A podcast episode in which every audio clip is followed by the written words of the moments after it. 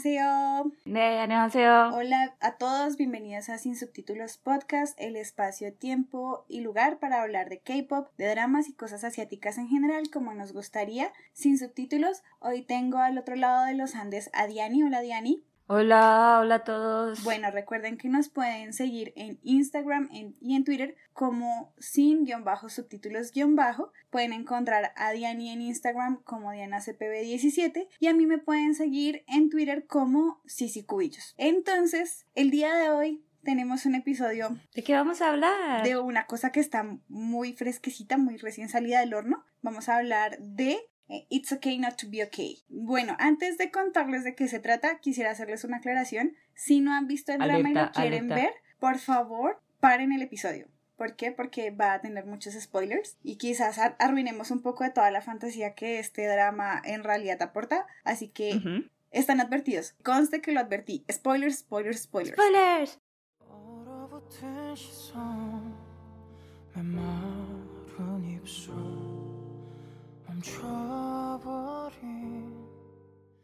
It's Okay Not to Be Okay es un drama de este año.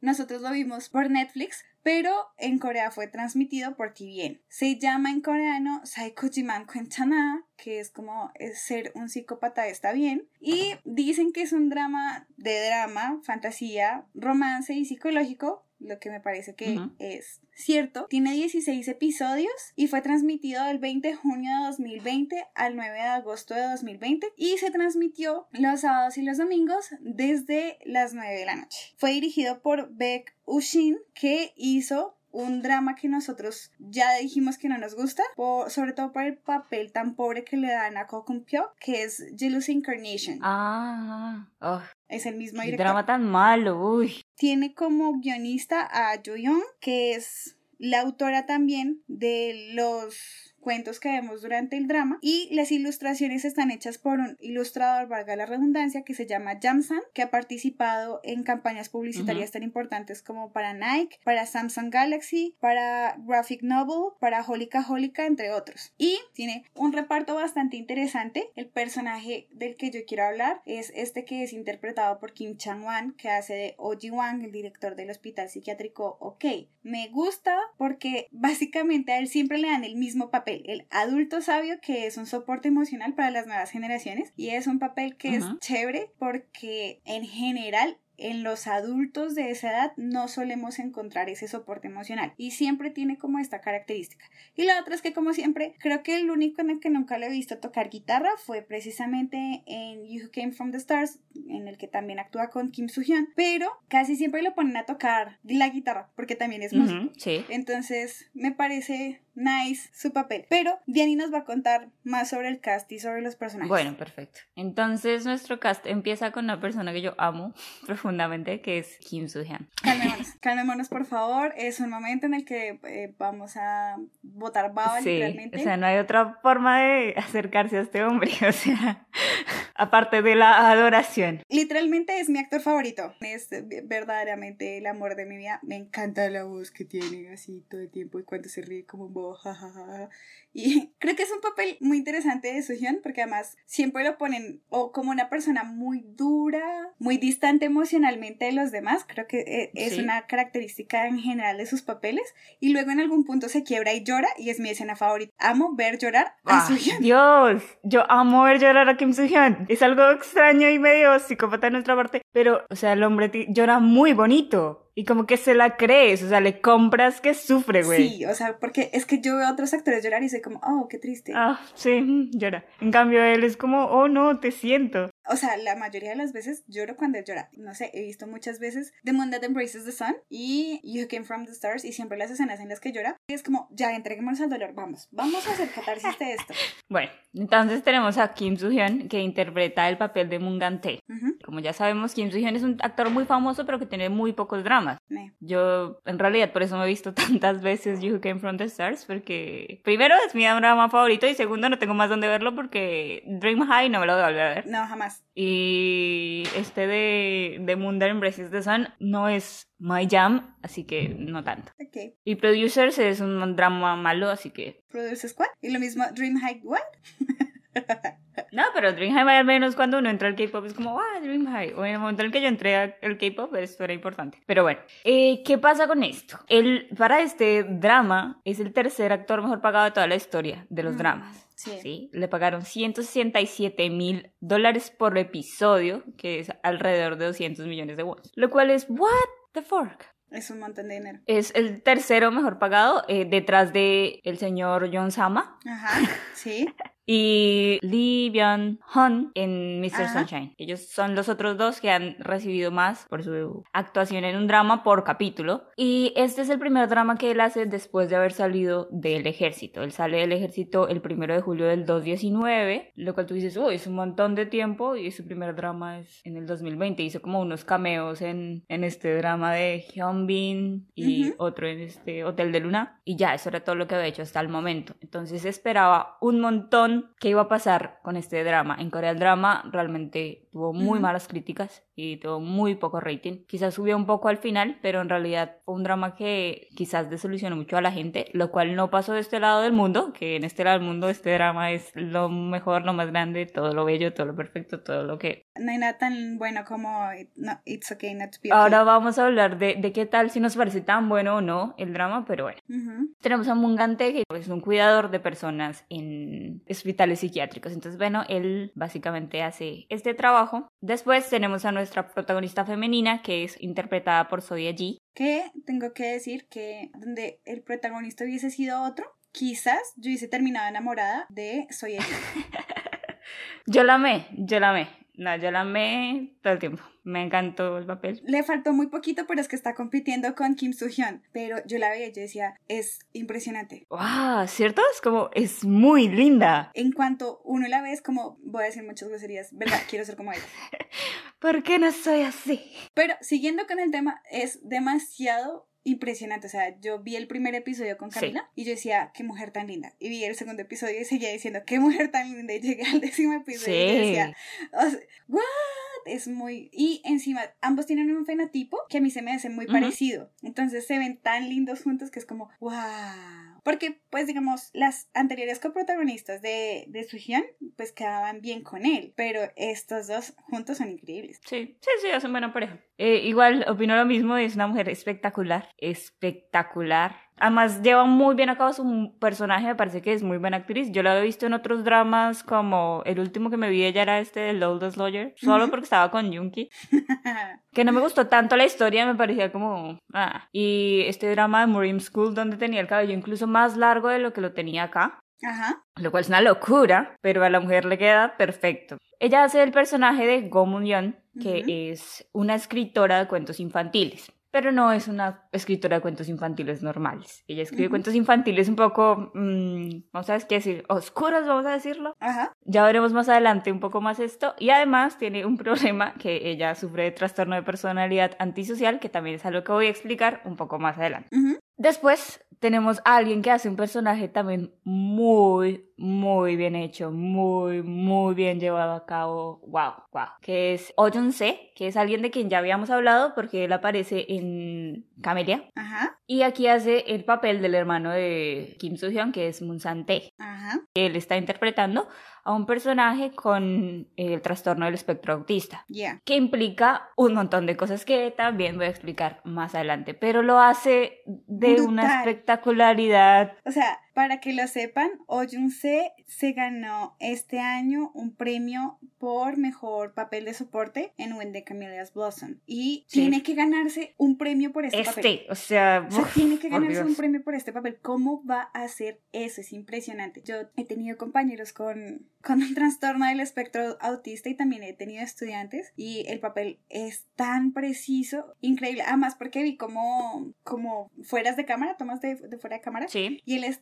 eh, sobre todo Yeji se equivoca en algunos parlamentos con él porque lo dis- la distrae mucho el personaje. sí, el- la forma de hablar. y-. Sí, entonces, claro, ella empieza con su parlamento y él le tiene que decir de ella, ella se distrae y le da risa y él sigue todavía un momento en el personaje Sí. y luego se sale el personaje súper rápido y es como, wow, esta capacidad. Siento que cuando hicimos el de Camelia le dimos muy duro el papel, pero reconocimos que el, el valor de su personaje era muy importante porque era el que le Que era un buen actor, ajá, sí. Sazona el asunto, pero es que este personaje está más allá del bien y el mal. O sea, yo siento que este es un drama en el que hay tres protagonistas y es increíble. Después eh, voy a hablar de otras dos personas más y ya, me parece que es un drama donde muchos de los personajes son realmente muy importantes. No como en otros que es como tenemos a tres personas que son básicas y el resto son como X.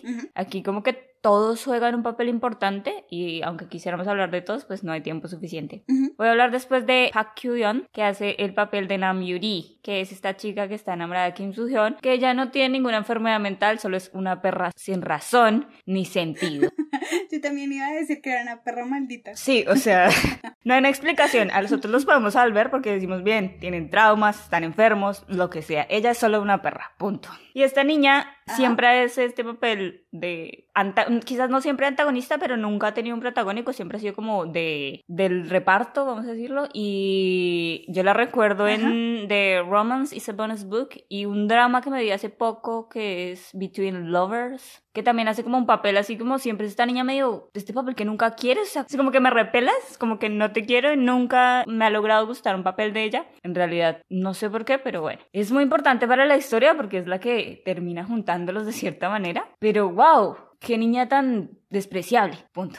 Que estoy de acuerdo con Diana. O sea, el papel de Namjoon es horrible. Tiene una percepción del mundo en el que ella es la víctima todo el tiempo y entonces, porque además es súper gentil y atenta. Sí, gentil y atenta a mi culo, o sea, Con su comportamiento perpetúa también esta imagen de que ella es una víctima y de que es una súper buena persona, pero realmente no lo es. Pero por lo menos avanza. Y avanza en, en el sentido de que admite que es una perra. Ella se da cuenta ya que finalmente esa es su forma de ser. que va a dejar de ser amable, dije, bueno, pues soy una perra, lo voy a hacer de frente. Es que es lo Eso- que me molesta el personaje. Que es como hacer todo como, ay, no, yo soy buena y en realidad cero. Y cuando se emborracha así es como que dice todo. Y como, no, si tú eres una perra, soy una perra de frente. Si no, no. Parece que es loable que crezca y no que crezca en el sentido de voy a querer ser buena todo el tiempo, sino como pues ya soy una maldita y voy a ser una maldita de tiempo completo o por lo menos lo voy a hacer abiertamente y no por debajo. Ujú. ¿Y quién me falta acá? Ah, bien, tenemos a una persona que estuvo en nuestra película anterior, en nuestro episodio anterior, que es Ujú. Daeung Nam, que ella interpreta el papel de Park Hen-ja, que es la mm, enfermera jefe, pero al final descubrimos que ella es otra persona, que no les voy a spoilear desde ahora, pero este papel a mí me conflictúa un montón, porque me parece que al final no lo desarrollan lo suficiente. Cambian el personaje en los últimos dos capítulos y en realidad no la ves el resto del drama siendo esa persona. Entonces me parece que ahí cometieron un error, un error grande. Ella actúa bien y hace su papel, lo que sea, pero siento que es un poco desconectado la, la jefa de enfermeras con el personaje que tiene después. Yo sí siento que le hace falta desarrollo. Quisieran terminarlo. Muy rápido. Quizás pudieron habernos lanzado este cambio de personaje en el episodio 12 o 13 y tener como más espacio para poder desarrollar ese cambio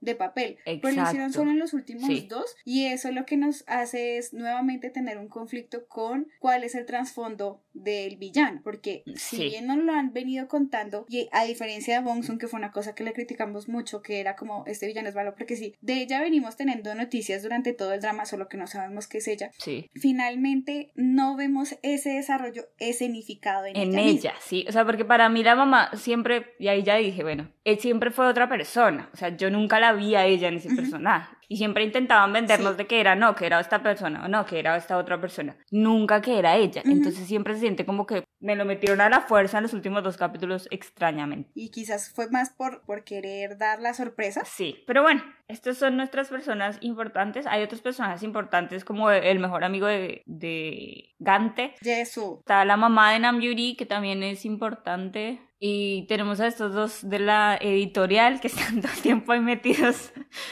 con razón o sin razón. Y Sí, tenemos también a muchas personas que hacen papeles un poco más pequeños del hospital. son muy importantes porque nos ayudan a desarrollar ideas tanto de las enfermedades mentales y cómo son interpretadas en Corea, cómo es ser un enfermo mental en Corea, y también nos ayudan a desarrollar aristas de los personajes principales. Entonces, sí, sí, sí, sí. sí. son más que el papel de apoyo porque además creo que tienen un muy buen desarrollo. Hay otros personajes que están ahí para ayudar a desarrollar los otros personajes, pero estos se desarrollan por sí mismos y tienen una evolución. Crecen también y tienen su propia historia. Y hay una cosa que me gustó gustó mucho que al final muestran otra vez cuando ya están acá curados, pongan mis comillas muy muy Ajá. grandes a esto porque voy a hablar de eso, de qué es lo normal y qué es lo anormal. Hay personas que hicieron un cameo en un capítulo o dos capítulos y después al final nos vuelven a mostrar, bien, esta persona, su historia termina así, de esta manera. Lo cual me gusta porque no los dejaron como, "Mm", desaparecen y ya. Si no fueran papeles utilitarios y ya. Pues eso, vamos a hablar un poco de la historia. Vamos a intentar no hacerles Sí. tantos spoilers, ya les hicimos creo que uno de los más importantes, pero vuelvo y advierto, hay spoilers, por favor, asúmanlo. Y luego de eso vamos a contarles qué nos pareció el drama y vamos a analizar varias cuestiones después de ello.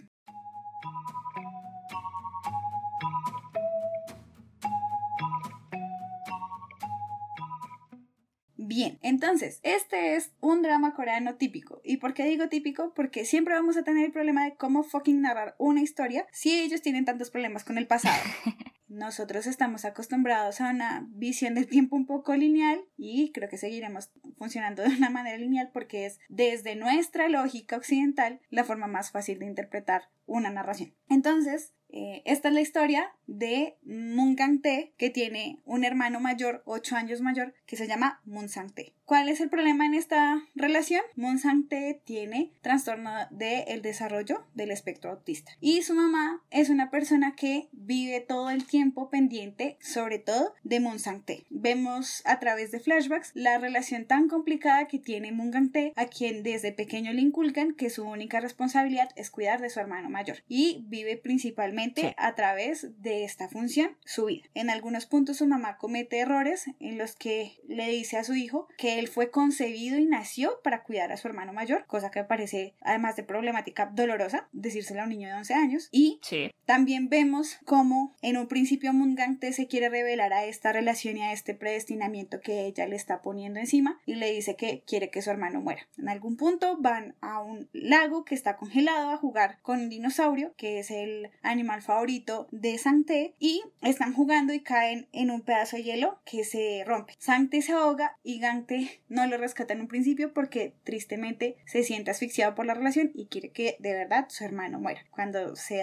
da la vuelta, en algún punto reflexiona, lo salva, pero es ahora Gante el que queda adentro y Sancte huye de la escena, pues porque aunque sea autista, no es idiota, como la mayoría de la gente piensa, y se da cuenta que su hermano no lo quiso salvar. Entonces entra en escena otra persona, Sí. entra a comunión en este nuevo asunto de estamos predestinados, novela coreana, y lo salva, pero lo salva como a lo malito, o sea, como Sí. ten, te arrojé esto para que te salves y ya. Empieza a generarse una relación entre Gante y Munión, se gustan y como que pues él reconoce que ella lo salvó a él. Este es probablemente el único niño que le hable a Moon porque aunque ella hizo una amiga en el colegio que fue Namjuri, pues ya se separaron, nada está bien entre ellas, es una niña que vive distanciada de sus compañeros porque su mamá es una persona que le inculca cosas raras y finalmente llega un punto en el que Gante se quiere declarar a ella y ella en una forma un poco extraña, no quiero decir psicópata, le quita las alas a una mariposa y lo hace huir. Y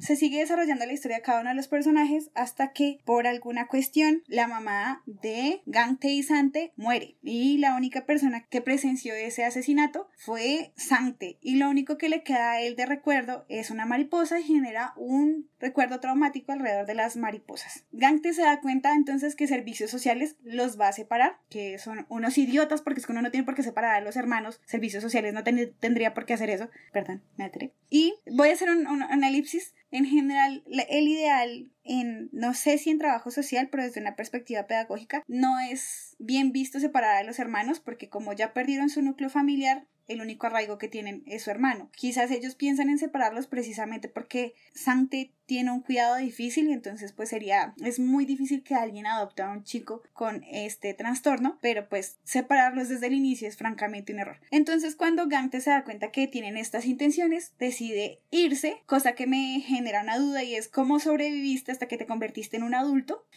O sea, A mí también fue como, y ahí cómo vivieron, Chan. Hueco del plot del drama. Gracias por no explicarnos y omitirlo porque es difícil creer que un niño a esa edad va a sobrevivir solo, pero bueno. Y cada vez que llega la, la primavera se constituye un, como una relación en la que eh, Mungante y Munsante se van a ir de donde sea que estén arrendando. Cada vez que llega la primavera, como vienen con la primavera las flores y con las flores las mariposas, huyen escapando del, precisamente de las mariposas, lo que genera pues también unas dificultades para Gante porque nunca genera relaciones profundas con nadie, por un lado, ni relaciones laborales Sí. profundas con ningún patrón, ningún hospital. Es una persona que gana muy poco y que a menudo tiene problemas para encontrar escuelas de arte donde pueda meter a estudiar a Sancte, que es una de sus habilidades es ilustrar muy bien, pintar muy bien. Entonces, él está por la vida muy tranquilo y está trabajando en un hospital, renuncia al hospital después de que se haya encontrado en una escena muy rara con una escritora que le cortó la mano y como el, el gerente del hospital es incapaz de admitir que no es un problema de un paciente, lo hace renunciar y le dice, bueno, venga, renuncie y yo como compensación le doy el seguro que usted tenía derecho si usted cumplía un año con nosotros. Entonces, Gangte empieza a preguntarse qué va a hacer, cuál va a ser su siguiente destino y una ex compañera le dice, venga, mire, hay un puesto para un cuidador en el hospital en el que estoy trabajando, es en el pueblito en el que usted nació, él no quiere volver al pueblo porque pues fue el lugar en el que le mataron a la mamá, teme mucho que su hermano vaya a sufrir con su recuerdo traumático, pero se lo pregunta y Sancte le dice como pues va, volvamos, o sea, chévere, yo no tengo ningún problema, y vuelven y viven en el piso de la azotea de la casa de la mamá de Namjuri. Empiezan a convivir no solamente con Namjuri y su mamá, que además también es empleada del hospital porque es la cocinera, sino con todos los empleados y vuelve y se encuentra otra vez con esta escritora loca que además está fumando en un hospital psiquiátrico. Bueno, entonces se encuentran acá y tienen otra vez, ella le pregunta como que qué es el destino, que si uno se encuentra repetidamente, ¿será el destino? O que si uno encuentra a una persona cuando la necesita es el destino. Ujú, En este momento ella ya está como obsesionada con este man y la razón por la que ella va a este pueblo es porque ella lo quiere tener, literalmente. Ajá. Se encuentran, eh, el papá de ella está en este hospital y entonces ella toma esto como excusa para poder ir y decir, bueno, tengo una razón para, para venir acá, válida. El director del hospital le dice que si ella quiere, puede pasear al papá una vez todos los días o algo por el estilo, si ella da clases de literatura a, pues, a las personas de la clínica.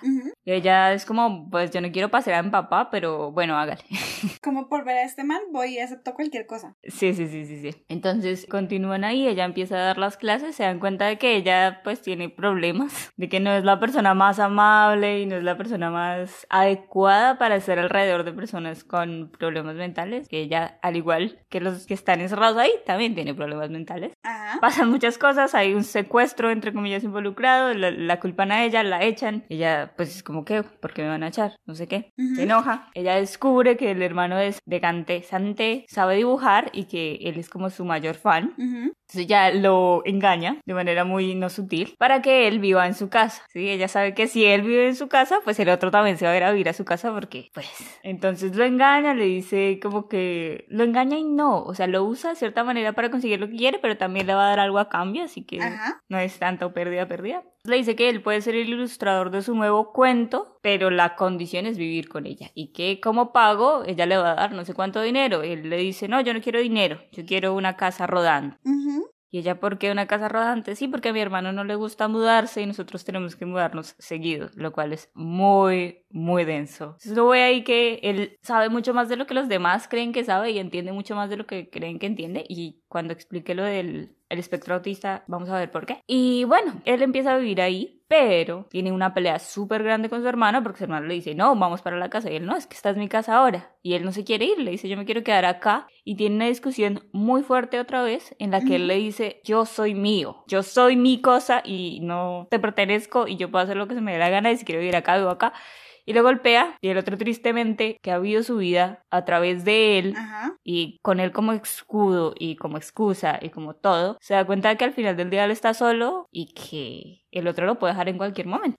Al día siguiente, de todas maneras, él va y se queda también a vivir ahí porque él no puede dejar a su hermano continúan juntos, tienen problemas, pelean, discuten, porque sí, pero él se va dando cuenta de que ella no es tan mala como él cree que es, que él tampoco es tan bueno como ha hecho ver a los otros que es, o sea, ha hecho a sí mismo que es, que su hermano es mucho más inteligente de lo que parece ser y que entiende mucho más. Y pasan, bueno, varias cosas, continúa toda esta cuestión, ellos dos en algún momento terminan teniendo una relación, la cual se termina como al día siguiente. Ajá, porque drama coreano. Porque él nuevamente pone como excusa a su hermano que no, él, él es muy complicado, yo ya tengo muchos problemas, no puedo andar cargando mi vida con usted, bla, bla, bla, bla, bla, bla. Él le dice, sí, es que tú eres como un petardo lindo, y pero que desaparece fácil. Ella le dice esta frase muy, muy impresionante que es como, no, yo no soy un petardo, yo no desaparezco, yo soy una bomba y me llevo todo conmigo. Sí. Y él como, oh no, qué triste, bla, bla, bla. Me voy a saltar ya al final porque pues pasan cosas, pero no son tan importantes. Ajá. Descubrimos que una persona que estuvo todo el tiempo acá ayudando al parecer y siendo una buena persona en realidad es la mamá muerta, no muerta de Gomunyan. Ujú. Y que la mamá de Gomunyan en realidad fue la que asesinó a la mamá de Mungante y Munsante. Muy importante aclarar por qué. La mamá de Gomonyeon, Do Hye, mata a la mamá de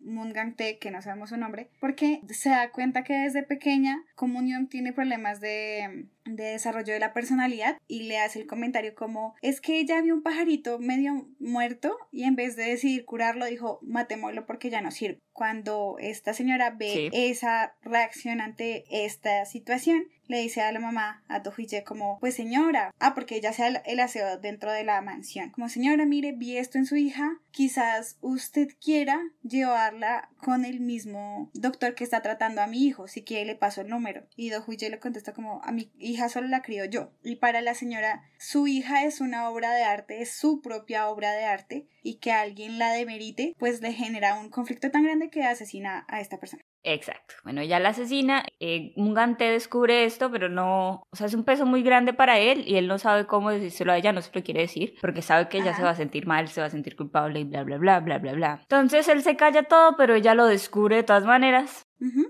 Y el hermano está haciendo un mural en la clínica mental. En este mural, él como él nunca había dibujado una mariposa, el doctor siempre le decía dibuja mariposas, pues para tratar de enfrentar es- este trauma.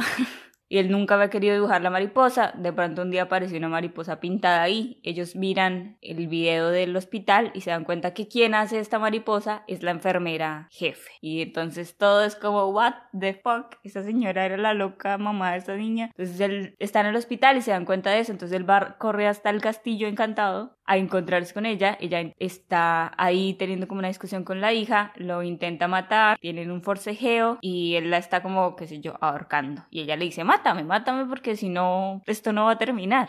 ¿sí? O sea, yo no voy a dejar que usted se quede con ella, no voy a dejar que usted la cambie como quiera, no voy a dejar que usted la vuelva una persona decente. No, no, no, ella va a ser como yo quiero que sea. Y él como, no, yo no la voy a matar, no sé qué. Y llega Sante y le estrella una, una silla en la cabeza. Un libro. Va, un libro en la cabeza, ¿ok? Y pues llaman a la policía, bla, bla, bla, la meten a la cárcel. Ujú. No le cuentan a nadie porque ellos no le pueden decir a la gente de la clínica que está ya enfermo mentalmente, que ya tiene problemas y que no sé qué. Que, "Mm, mira, es que esta era una psicópata, asesina, loca, bla, bla, bla. Entonces se lo mantienen como todo en secreto. Ellos van a un arbolito, que es como el arbolito de la mamá de Gante. Le muestran el libro terminado, que al final es una historia que Gomun Yon basa en ellos tres que está dibujada espectacularmente. Y es una historia simple pero muy muy linda. Sante se la muestra a la mamá en el arbolito, le dice como mamá, estás orgullosa de mí, yo hice esto. Todos lloran, bla bla bla. Gante le presenta a Gomunyon a la mamá en teoría y le dice que, qué sé yo, que la aman, que la perdonan por haber sido mala mamá con él. El doctor les regala trailer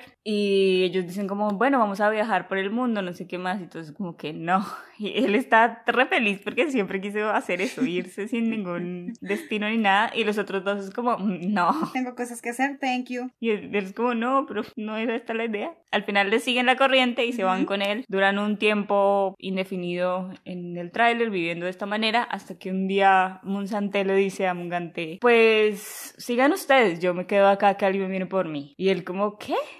Y le dice, sí, sí, viene el, este señor, el de la editorial, porque voy a hacer otro trabajo y voy a hacer esto. Y entonces él le dice como, pues yo también tengo que vivir mi vida, esto es lo que voy a hacer. Él ni siquiera le da explicaciones porque quizás es las cosas buenas de tener autismo que uno no siente que le tiene que dar explicaciones a Si nadie. quiere verbalizar las cosas no funcionan. Él no le da explicaciones, le dice, yo voy a hacer esto, esto lo quiero hacer, usted continúe Ajá. su camino. También vuelven a llorar mucho, todo muy triste, pero él se da cuenta de que en realidad tiene que dejar ir a su hermano porque si no, no puede seguir, no puede continuar, es un peso que él no puede cargar durante toda su vida. Él se va con el, con el señor de la editorial y ellos dos pues eh, continúan su viaje hacia, no sé, el infinito y más allá. Me parece un final muy interesante, me parece un final muy bonito porque uno ve todo el tiempo la carga que significa para Gante, su hermano autista, que es una carga que pendejo él se la buscó y que pendeja la mamá también se la puso. Sí, O sea, entendemos que hasta cierto punto su mamá puso esa presión sobre él, pero pues él también se puso esa soga al cuello y se lo buscó. Pero también uno al final se da cuenta que Sancte también tuvo una carga emocional muy importante ahí y que porque es autista no nos damos cuenta, pero él todo el tiempo estaba tratando de hacer una cohesión emocional para su hermano que está totalmente desbaratado. Y finalmente no se sale de, no se vuelve esta persona problemática, uno porque tiene esta condición médica, pero dos porque es una persona emocionalmente madura en algunos aspectos y es consciente que su hermano depende de él y esta dependencia que tiene cada uno del otro los obliga durante el drama, durante la historia a estar juntos, pero ya al final cada uno madura y dice, pues hombre, es que Sancte, el hermano grande, es un hombre de treinta y tantos años, ya casi cuarenta, que tiene que crecer y también crecen la mayoría de los personajes. Eso me gustó un montón. Sentimos estos dos efectos muy grandes, que es el hueco de cómo hizo el niño Gante para volverse un adulto, me parece un hueco muy importante, sí, ¿cómo vivieron? Y dos, esta dificultad de que no nos desarrollaran bien al final el papel de Do Hye, pero en general creo que las cosas terminan muy bien. Es un drama que a mí me gustó un montón. Y me gustó un montón porque hay tantas cosas para hablarles. O sea, aquí se puede hablar de salud mental, se puede hablar de qué es normal y qué no es normal, qué es bonito y qué no es bonito, porque la moda en este drama es impresionante. También cómo nos, nos asumimos frente a la vida, porque creo que parte del final que me gusta mucho es cuando Young entrega el libreto del último libro, le dice, esta es mi última obra, esto es lo más reciente que te voy a entregar. ¿Qué viene? No sé, no, no estoy segura de nada porque pues así es la vida. Quizás me vaya de viaje y eso me ayude a inspirarme o tal vez no, pero pues aquí tienes el libro, felicidades, haz con él lo que tú quieras. Y me parece también muy importante y es quizás uno de los problemas más grandes que tenemos en la actualidad los jóvenes adultos es no tenemos nada seguro y las generaciones anteriores tenían como esta capacidad de prever qué iba a suceder y nosotros no, porque el mundo se ha vuelto Más complicado. gracias a la pandemia, pero también a otras cosas. mucho más complicado e impredecible. Entonces, no somos capaces de decir qué, qué va a suceder con nosotros en largos plazos de tiempo. Y es importante acostumbrarse a eso, a, a no darse tanto palo. Bueno, se puede hablar de los cuentos, eh, de los cuentos entre comillas infantiles.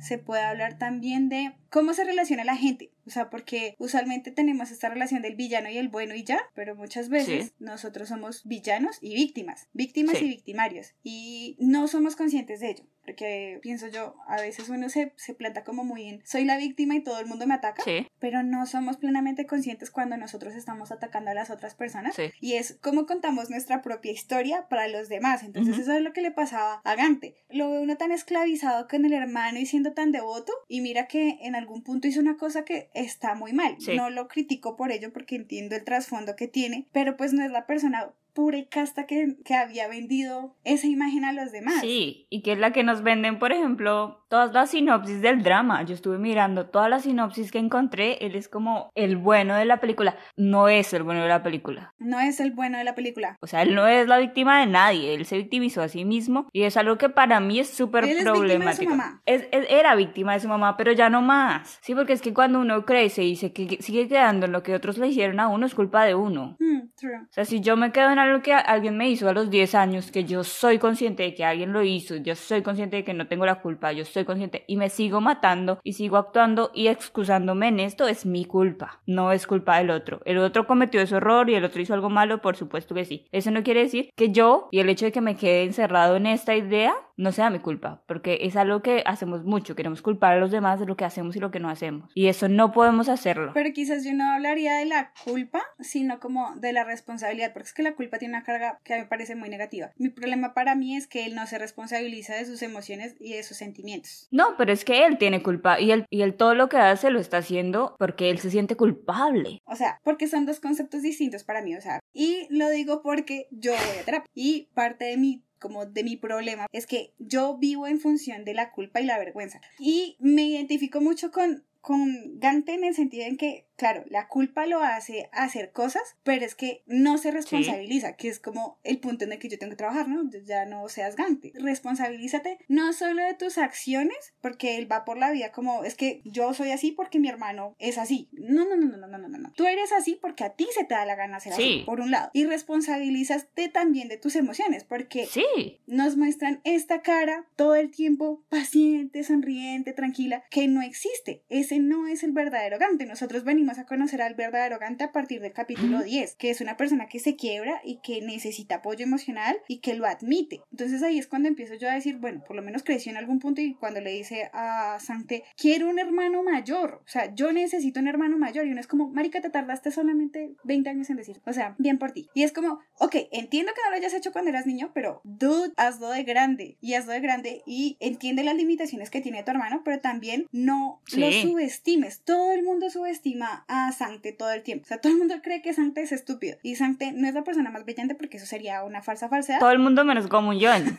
Gomuñón lo trata como un adulto normal. En realidad también se parecen mucho. Él se los dice en un momento. Ellos son personajes que se parecen porque son egoístas, porque son centrados en sí mismos, que tiene que ver con las condiciones que ellos tienen. Y luego te das cuenta que Sancte también aprovecha un montón esa percepción que la, la gente tiene de él para obtener lo que él quiere. Entonces, Sí. como, amigo, ¿quién ha sido el que está siendo utilizado durante todo este tiempo? Entonces, creo que el drama no es mi drama favorito, con todo y que tiene a Kim Soo-hyun, con todo y la belleza espectacular de Soyeji, pero es probablemente uno de mis dramas favoritos, quizás por ahí compitiendo con It's Okay, It's Love, porque también es un, un drama psicológico y ambos tienen un título muy parecido, pero ya, me gusta mucho el drama. Siento que en este momento no puedo ser capaz de ser tan objetiva como quisiera. Seguramente si Kim Soo-hyun no fuera el protagonista, Sí. le hallaría alguna otra cosa, pero creo que dimos con los dos problemas más grandes, por lo menos. Pero yo también quería decir que a mí, o sea, no me comí el cuento que la enfermera fuera normal, porque al principio pensé que nos iban a mostrar que todos los personajes tenían algún problema psicológico Todos lo tienen.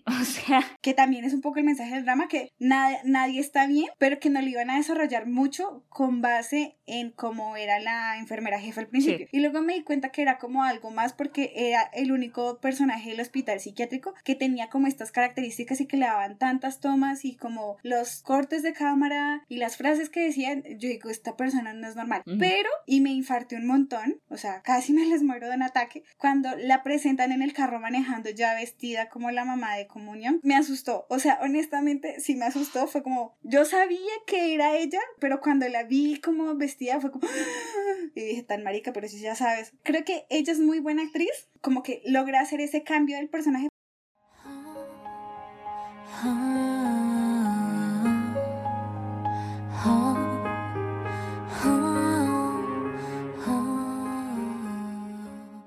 Ok, entonces, mm, creo que lo siguiente es que vamos a hablar un poco de los temas que nos permiten analizar el drama Sí. y vamos a terminar, creo que muy brevemente, con el host. Entonces, lo primero de lo que queremos hablar es como este asunto de las enfermedades mentales. Entonces, para abrir un poco el tema, me gusta cómo lo tratan y es la gente que está en el hospital no está bien vista. Es como gente que está fuera de la sociedad, no es competente para estar en la sociedad. Sí. Y, y siento que aquí tampoco cambia mucho el asunto, porque cuando mi amiga estuvo enferma, estuvo enferma casi todo el año pasado, estuvo mucho tiempo internada en el, en el hospital y se asume que no son capaces de hacer muchas cosas Sí. y también se tiene, y tenemos, porque es un error que solemos cometer en general, al estar en contacto con personas que están diagnosticadas y están siendo tratadas por estas enfermedades, como a menospreciar su capacidad para estar dentro de la sociedad y a creer que eso solamente le pasa a ciertas personas y que es un defecto muy grave, cuando la realidad es que la mayoría de las personas tenemos una enfermedad mental que se expresa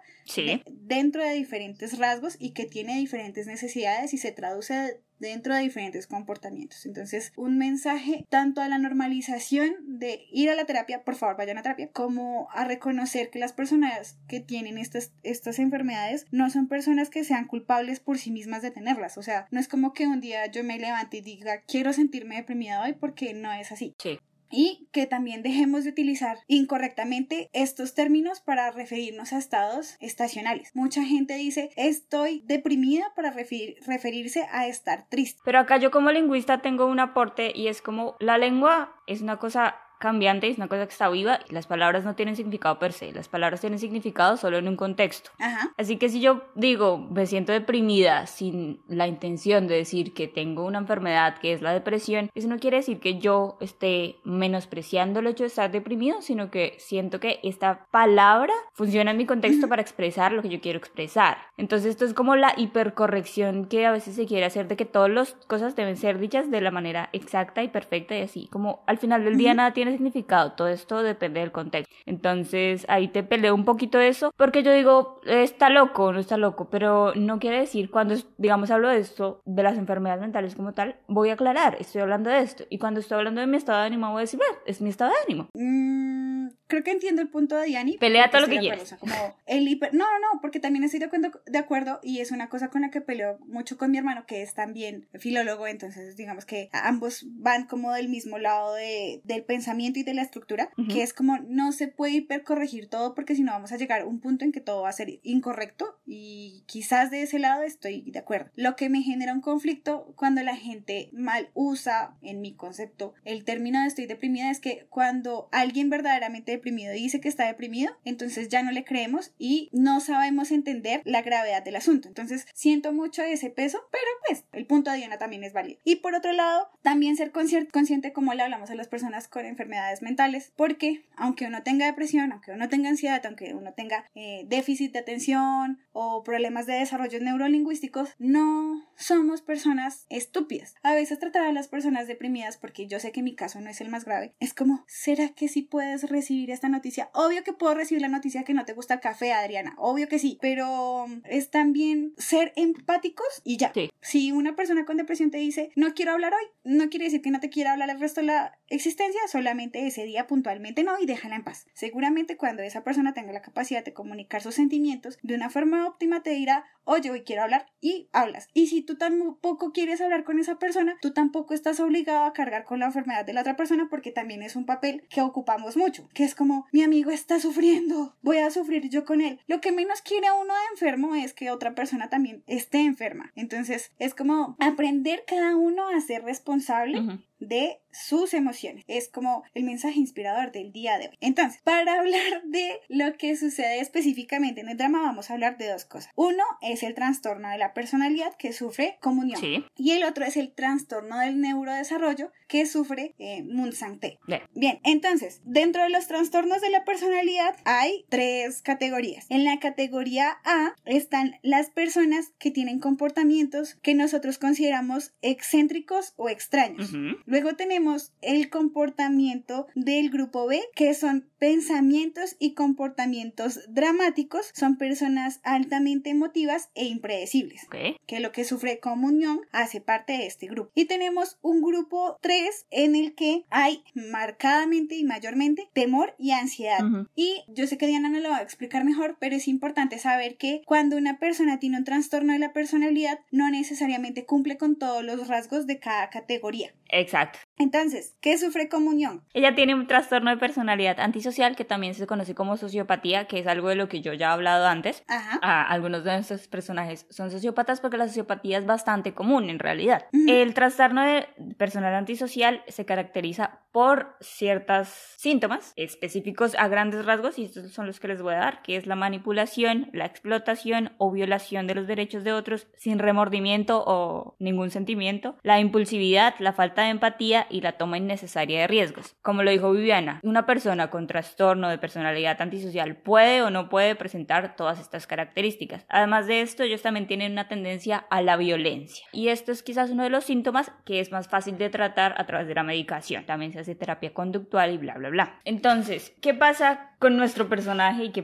pasa a través del trastorno de personalidad antisocial? Que es algo quizás que yo entiendo mucho porque yo no soy una persona muy empática, yo sufro de apatía. Entonces, pues a mí lo que le pasa a los otros me vale un poco tres tiras y un poco más. Eso no quiere decir que yo quiera hacer lo que ella hace, que es eh, ver a todos como una cosa y querer las cosas, Sí, obtenerlas no sin ningún tipo de... Bueno, a veces lo hago. No ese tipo de cosificación, amigos.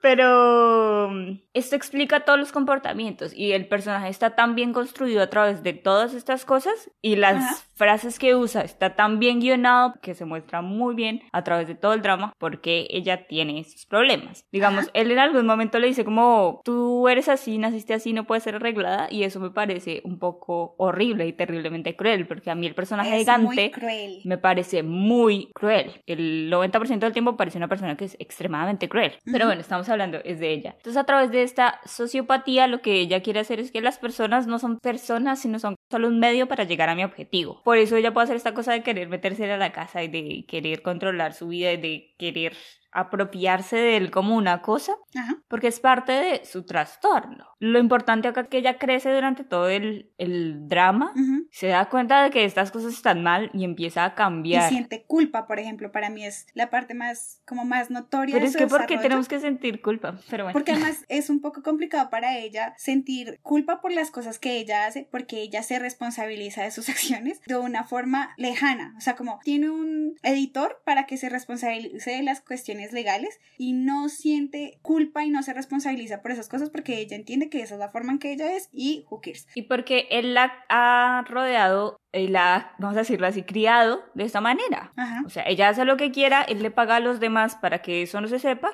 y ella sigue haciendo lo mismo y él sigue haciendo lo mismo. Entonces él no puede decir que es una práctica en la que él es la víctima cuando él es claramente parte de la práctica. Entonces ella no solo que lo está usando a él, él la está usando a ella porque él obtiene dinero a través de ella y él no es una víctima. Porque a mí esta, esta vaina de ser la víctima de los otros me parece muy, muy molesta y nada, nadie es víctima de nadie, punto, ya. Quizás es una de las cosas que más aprendí a Diana. Pero a lo que me refiero es como su avance como personaje para mí se muestra, aunque me molesta mucho, que es cuando intenta alejar a Ganti y a Sancti que se vayan de la casa, Sí. porque ella por fin entiende que hay una causalidad en los procesos que hay en la vida de ellos y se quiere hacer responsable de algo que ni siquiera es responsabilidad de ella, pero por lo menos se siente responsable, digo yo, es una cosa que ella antes no sentía y luego en un momento como que lo entiende, o sea, como sí, qué triste por él y puedo entender y tratar de ponerme en el lugar de él, pero uno, yo no soy él, dos, yo no soy la culpable y tres, no puedo hacer nada con esto, entonces, Exacto. next, sigamos. Sí. Y ahí fue como, wow. Pero bueno, sí, o sea, está muy, muy bien tratado. De por sí esta enfermedad que es muchas personas la tienen y que quizás a veces no las vemos porque usualmente las personas sociópatas o con personalidad antisocial, como ustedes le quieran decir, pueden tener diferentes características. Ella es súper agresiva y no le importa lo que piensen los demás y obtiene las cosas que quiere de manera agresiva. Todo voy por esto y lo obtengo. Mientras que hay otro tipo de sociópatas que usan la empatía para manipular a los demás. Entonces, consiguen lo mismo, consiguen lo que quieren, pero lo consiguen como por debajo de la mesa, sin que la gente note que ellos Sí. están moviendo eh, como estas fichas de ajedrez. Me gusta más ella porque es quizás un poco más de frente y yo entiendo bien, esta persona quiere algo de mí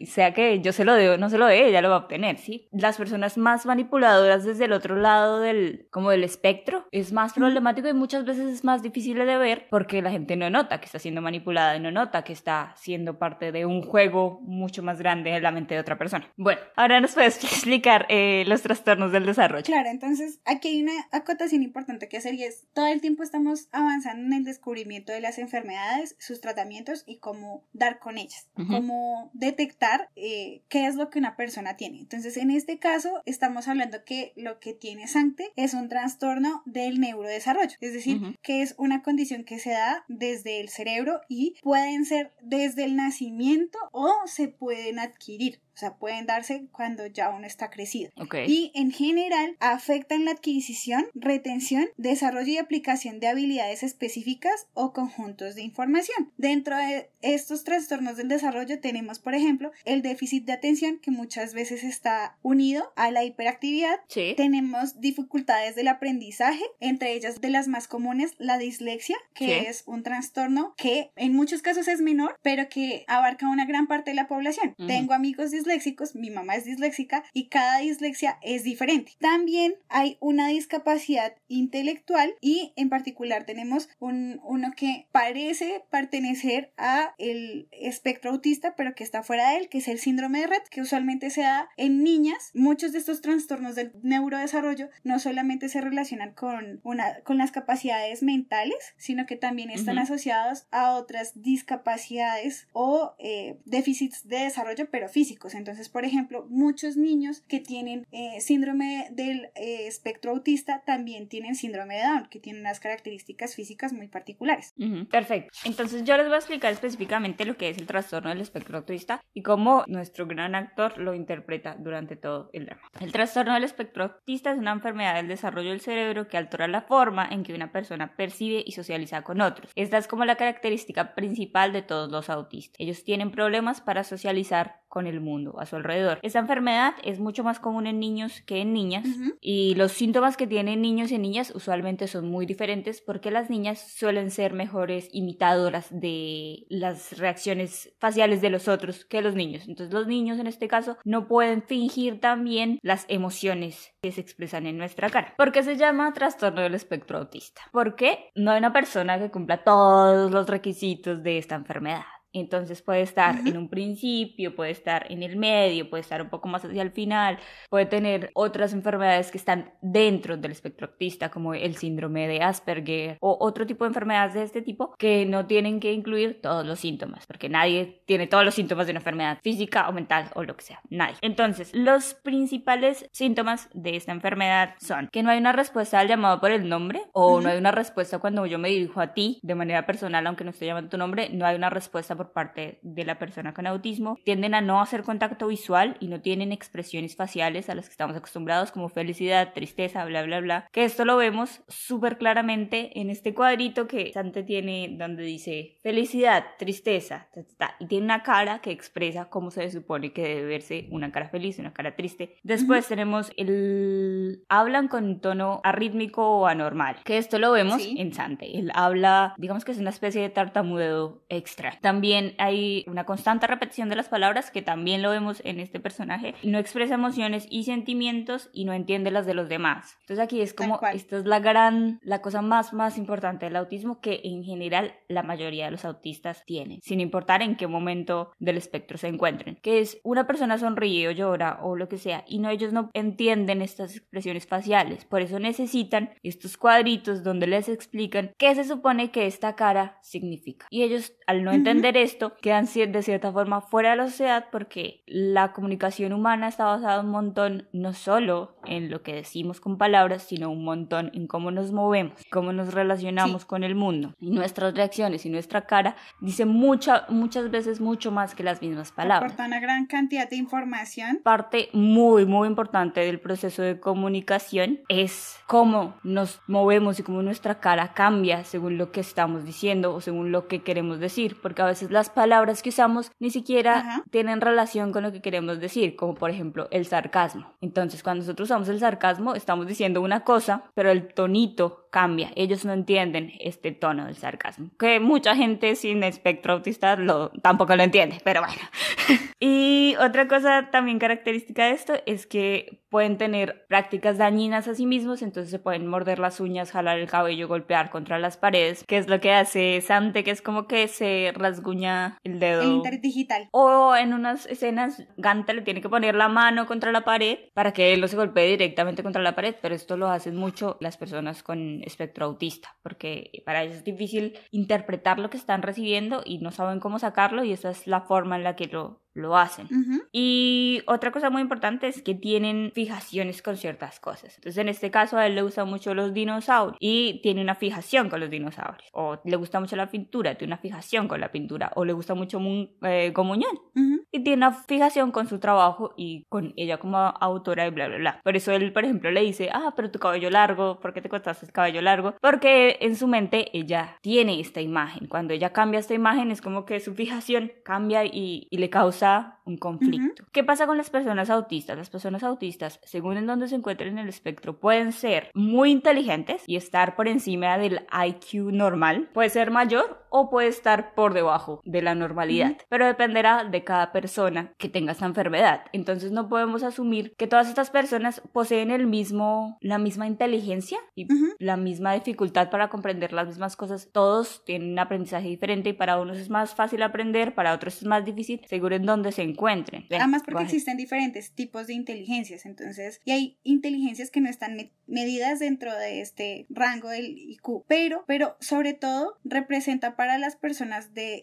que tienen este trastorno que cuando tienen una inteligencia más allá de los 120, los 150 puntos que son considerados genios, resulta una dificultad para ellos aplicar esa inteligencia. Quiere decir que, por ejemplo, hay gente con autismo que es muy buena con calcular los calendarios. Por ejemplo, hemos visto muchos casos famosos en, en el Internet, en la globalización, de gente que es muy buena calculando fechas hacia el pasado y te pueden decir el 23 de agosto de 1335 fue jueves y pasó tal cosa, pero eso no es aplicable realmente dentro de la sociedad. O pueden ser muy buenos matemáticamente, pero no pueden aplicar esas matemáticas a ejercicios complejos y contextualizados. Bueno, aquí yo voy a entrar a hablar de una cosa que me parece muy importante, es como que es la realidad, ¿sí? Ujú. Y lo vemos durante todo el drama. ¿Qué pasa con la realidad? Nosotros construimos nuestra realidad y creemos que nuestra realidad es la más válida. Lo queramos o no, ¿sí? Yo creo que la forma en la que yo vivo es la más correcta y las demás personas usualmente creen lo mismo. ¿Qué pasa? Como sociedad hemos construido una realidad que considera ciertas cosas normales y ciertas cosas anormales. Entonces, la locura, los problemas mentales y los desórdenes de Personalidad. personalidad y los trastornos del desarrollo. Todas estas cosas están fuera de la normalidad. Entonces todos estos comportamientos son anormales para nosotros y son desconocidos, por lo tanto, son están afuera de lo que es correcto y social y lo que bla bla bla, ¿sí? Y nos tomamos Yes. Como personal a veces el hecho de que, bueno, mi realidad es la que vale y entonces estas personas tienen que ser arregladas para poder insertarse en el mundo que nosotros Ujú. hemos creado. El mundo que nosotros hemos creado es una ilusión. La realidad como tal no existe, la realidad es una percepción. Nosotros percibimos la realidad a través de nuestros sentidos. Nuestros sentidos no son tan accurate como nosotros creeríamos que son, ¿sí? Lo que yo siento realmente no está ahí, porque la materia es en realidad 99.9% Ujú. Vacío. Entonces las cosas que nosotros tocamos no es que las toquemos y no están tan sólidas y las cosas que vemos no las vemos tanto, porque nuestros sentidos llevan una cosa al cerebro. Ajá. ¿Y en el cerebro qué pasa? El cerebro rellena los espacios, ¿sí? Entonces yo no estoy viendo todo, yo no veo el movimiento de tal manera, yo veo imágenes separadas, como una película, ¿sí? Igual. Entonces se graba como imagen, imagen, imagen, imagen, imagen, Ajá. y todas estas se pegan. Mi cerebro ve igual, ven imágenes detenidas, y en el cerebro todo se junta.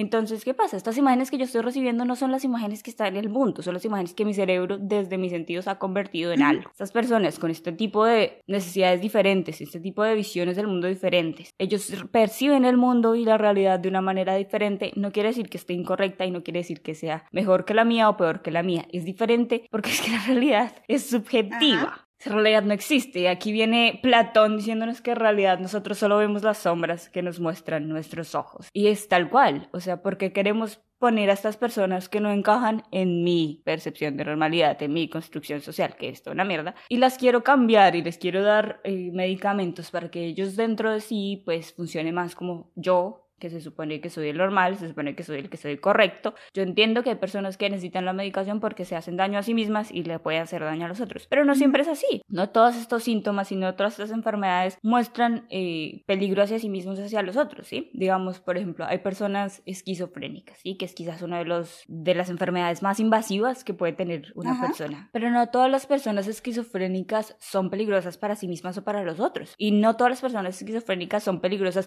el 100% del tiempo. Pueden tener momentos de peligro igual que todos los humanos. No es como que yo no tengo esquizofrenia y por eso quiere decir que no puedo matar a una persona. Yo puedo matar a una persona. Si la situación se da en cierta forma y todo lo que está a mi alrededor cambia de tal manera, yo podría hacer algo que en mi realidad tiene sentido y que pasa de esta manera y bla, bla, bla. Entonces, tenemos que, pienso yo, tratar de entender cómo ellos perciben esta realidad y lo que ven en esta realidad y no tratar de incluirlos en nuestra realidad que al final del día no es nada. Sí, vivimos en una sociedad y mal que bien tenemos que vivir en una sociedad, pero hay personas que viven fuera del sistema. The Outsiders. Sí, a- y, y viven perfectamente normal y tienen sus vidas y cazan animalitos y no viven dentro del sistema en el que existimos nosotros y viven bien. Y no porque una persona es diferente y tiene necesidades diferentes quiere decir que la tenemos que encerrar y la tenemos que dejar ah, allá afuera y como que esta persona es diferente y la tenemos que labelear y ponerle sí estos nombres y estos títulos y estas cosas Ajá. de que no, es que esta persona es inteligente, pero no puede aplicar su inteligencia a cosas productivas, que es productivo al final del día. Entonces es a lot of bullshit y la realidad no existe. Punto. Lean a Platón. Mecánica cuántica, ¿sí? Por favor.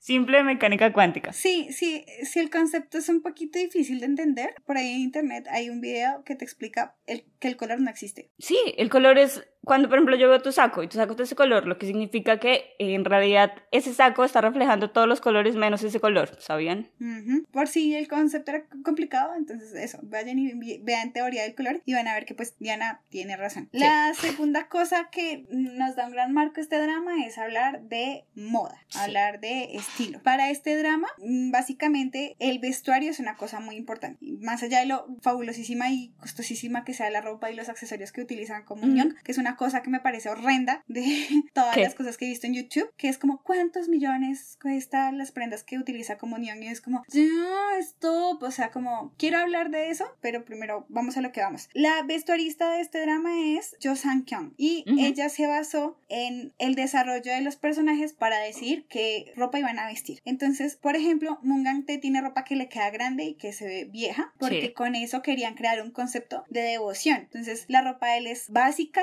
está fea, porque hay un- una falta de cuidado en sí mismo por darle Sí. toda su atención a su hermano. Por el lado de Santé, tenemos que cuando vemos obras de artistas que tienen este trastorno del espectro autista, Autista. muchas veces sus obras tienen patrones fijos, les gustan mucho los patrones, entonces por eso toda la ropa de Sante tiene o dinosaurios o rayas, todas son rayas. Porque también es una característica de los autistas buscar patrones fijos y rutinas y no moverlas en lo posible. Por otro lado, la ropa de comunión está asociada como al- a lo gótico, porque pues igual sus ilustraciones muchas veces en internet encuentro comentarios que dicen que los cuentos y las ilustraciones se parecen a las cosas que presenta Tim Burton. Sí, yo también pensé mucho en Tim Burton cuando la primera vez que lo vi, por ejemplo, el perro Ajá. es como re Tim Burton. por un lado. Y por el otro es un asunto de ser lujoso, que es una forma, y de, hecho lo dice Oji Wang en el, en el drama, que es una forma en la que ella quiere hacer un escudo para su propia vulnerabilidad. O sea, es Sí. su ropa es la forma en la que ella se protege ante el mundo. Y me parece pues la protección más hermosa del mundo. Yo quiero protegerme. Sí. Y Nam Yuri, que es el otro personaje como principal, representa calidez, aunque sea una maldita perra. Y la idea es hacerla ver ingenua y suave. Entonces, por eso, ella durante todo el drama tiene esta ropa como que es como relajada y es casi toda en tonos pasteles. La idea es reflejar eso. Y por el otro lado, cuando el guionista, el escritor y eh, la vestuarista se reunieron, decidieron que la ropa de los trabajadores del hospital psiquiátrico iba a ser en colores pasteles para reflejar que muchas veces este, este personal no es un personal agresivo que no, no quiere confrontarse con el paciente, sino que lo que está buscando es ayudarlo a mejorarse, que es más bien como un trato humano. Por eso la ropa de ellos es como de esos colores tan suaves. Y fuera de ese asunto, más allá de la fabulosidad de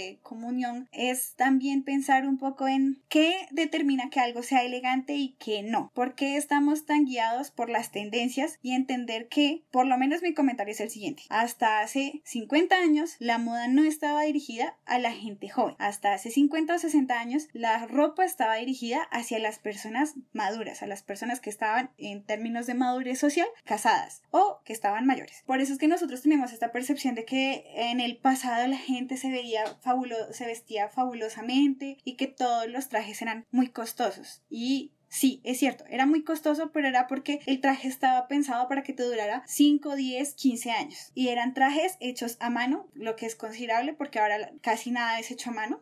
Anotación. Amen las cosas analógicas, están hechas la mayoría de veces muy bien. Pero claro, en los 60 hay un cambio en la moda y ya lo que no se, no se busca ser elegante, sino verse cool. Entonces el target del marketing cambia. Ya no estamos orientados a las mujeres y hombres casados o que son mayores, sino a la gente de menos de 30 años. Y conforme pasa el tiempo, el target cada vez es más joven y la ropa es cada vez más basura. ¿Por qué? Entre otras cosas porque la industria textil es la industria que más contamina. O sea, nosotros pensamos todo el tiempo en los plásticos y las botellas, pero queridos amigos, la ropa que está hecha en poliéster es plástico. Por eso si te pones una camisa delgaditica en verano, cuando hace 20, 30 grados, y está hecha de poliéster, y tú dices, pero es que es súper suelta y súper fresca, y sudas dentro de ella. Pues claro, marica, porque estás empacado y forrado en plástico.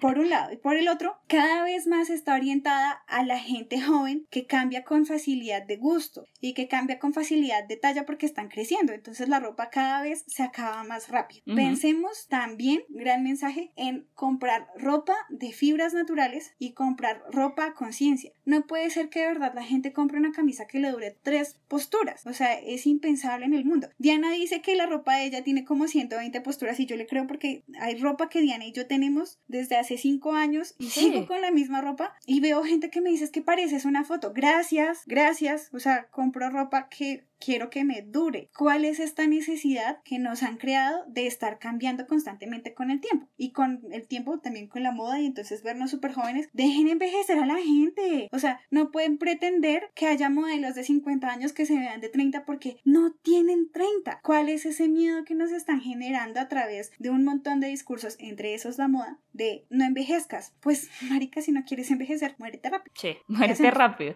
Eso es- sí, por favor, si no quieren vivir una vida triste, Después de todo un mensaje de, salud mental, No, en serio, yo cuando llegué en un momento en mi vida que diga estoy muy vieja para esta mierda, me voy en paz. estoy de acuerdo. Es que aquí hay que diferenciar dos cosas. El diseño de la alta moda es muy diferente. Eh, nuestra moda se hace en masa, se hace en cantidad y cambia muy rápido, ¿sí? Nosotros tenemos las grandes casas de moda, qué sé yo, Chanel. Las cosas características de Chanel siguen siendo lo mismo. Los sacos de tweed, los mismos zapatos y estas cosas que están basadas en el estilo más que en la moda. Entonces hay personas que tienen un estilo específico y que van a seguir usando esto como las reinas. La reina usa la misma ropa y a los mismos diseñadores por siempre y todo lo de ella parece igualito en diferentes colores porque ella tiene un estilo. Las personas normales usualmente no tienen un estilo. Siguen la moda. Entonces si este pantalón ya dejó de ser, pues me lo cambio por un pantalón nuevo. Por favor, no vayan a comprar pantalones de tiro bajo, no le sientan a nadie. Gracias. que no vuelvan los descaderados.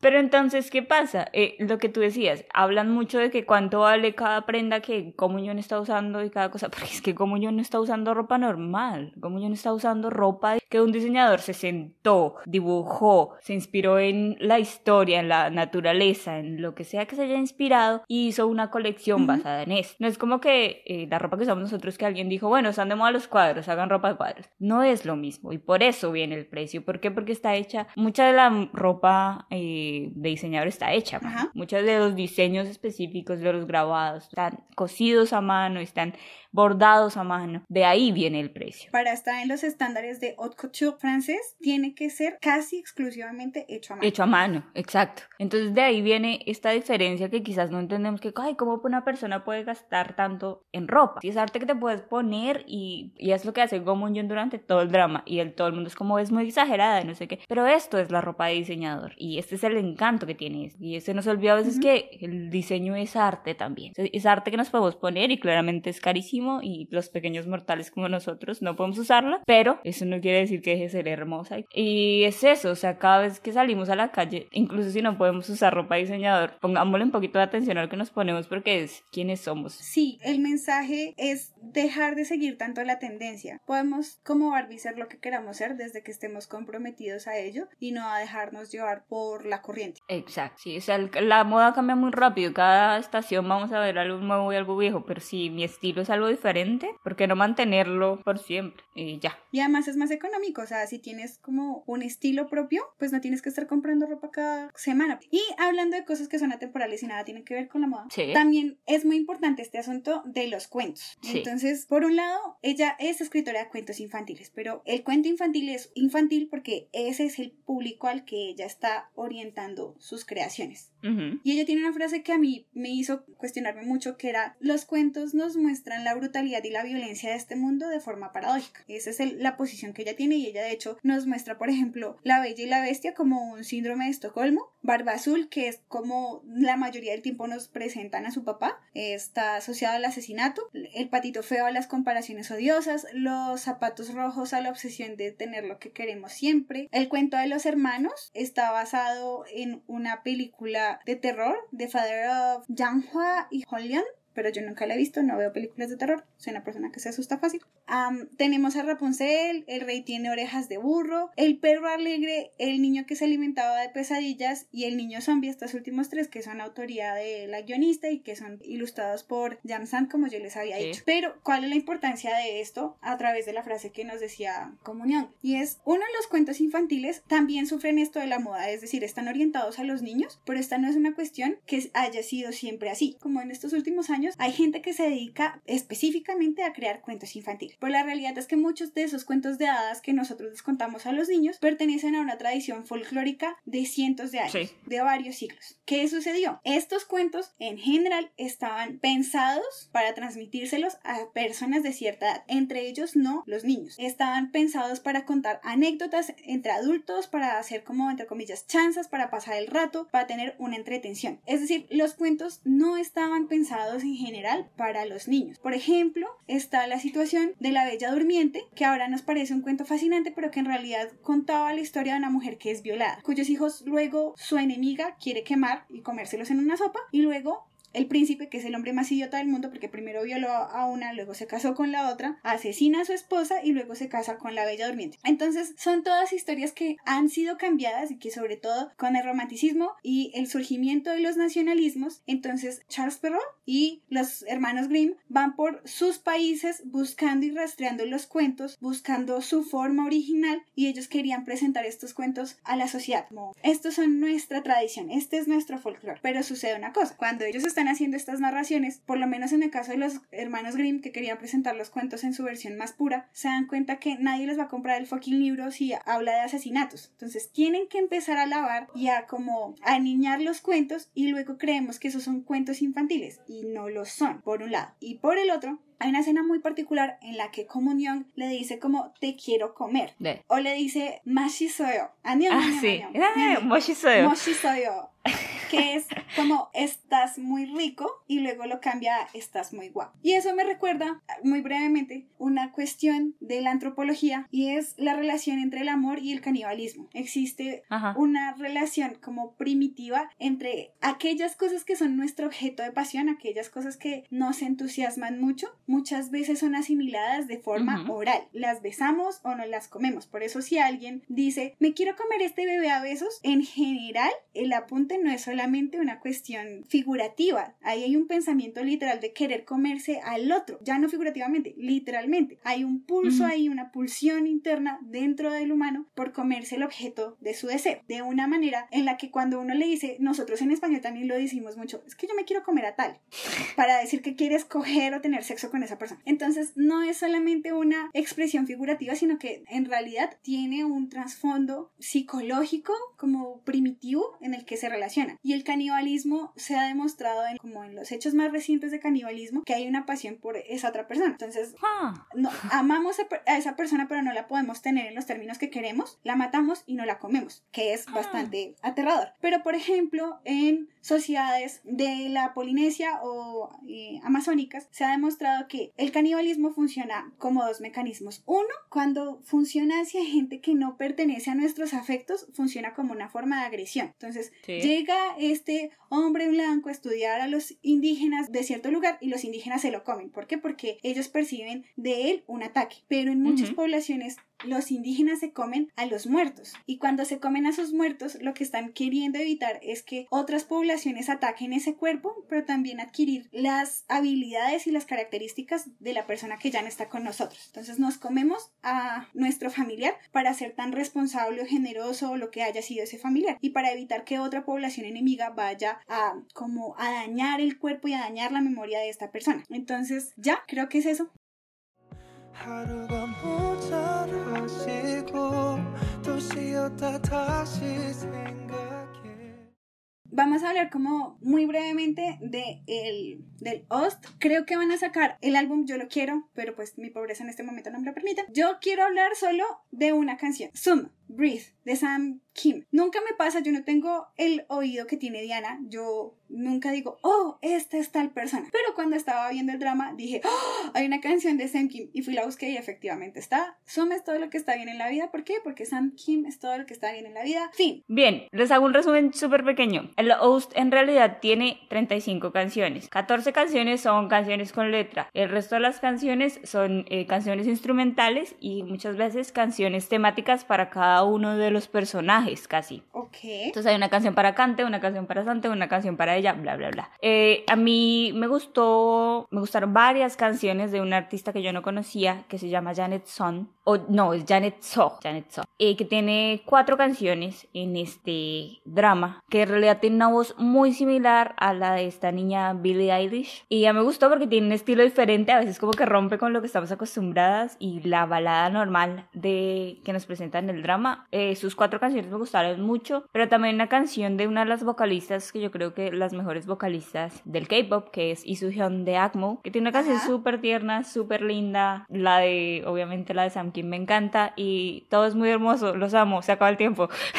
Bien, entonces eso era todo lo que teníamos por contarles hoy. Esperamos que les haya gustado el episodio, que nos cuenten si ya vieron el drama, si se los arruinamos o si lo van a ver. Les advertimos que había spoilers, cumplimos con nuestra palabra y les recordamos que tenemos redes sociales donde nos pueden dejar sus opiniones y nos pueden decir de qué quieren que hablemos. Nos pueden encontrar en Instagram y en Twitter como sin guion bajo subtítulos guion bajo. A Diani la pueden encontrar en Instagram como DianaCPB17 y a mí me pueden encontrar en Twitter como Sisi Cubillos. 네, 안녕하세요.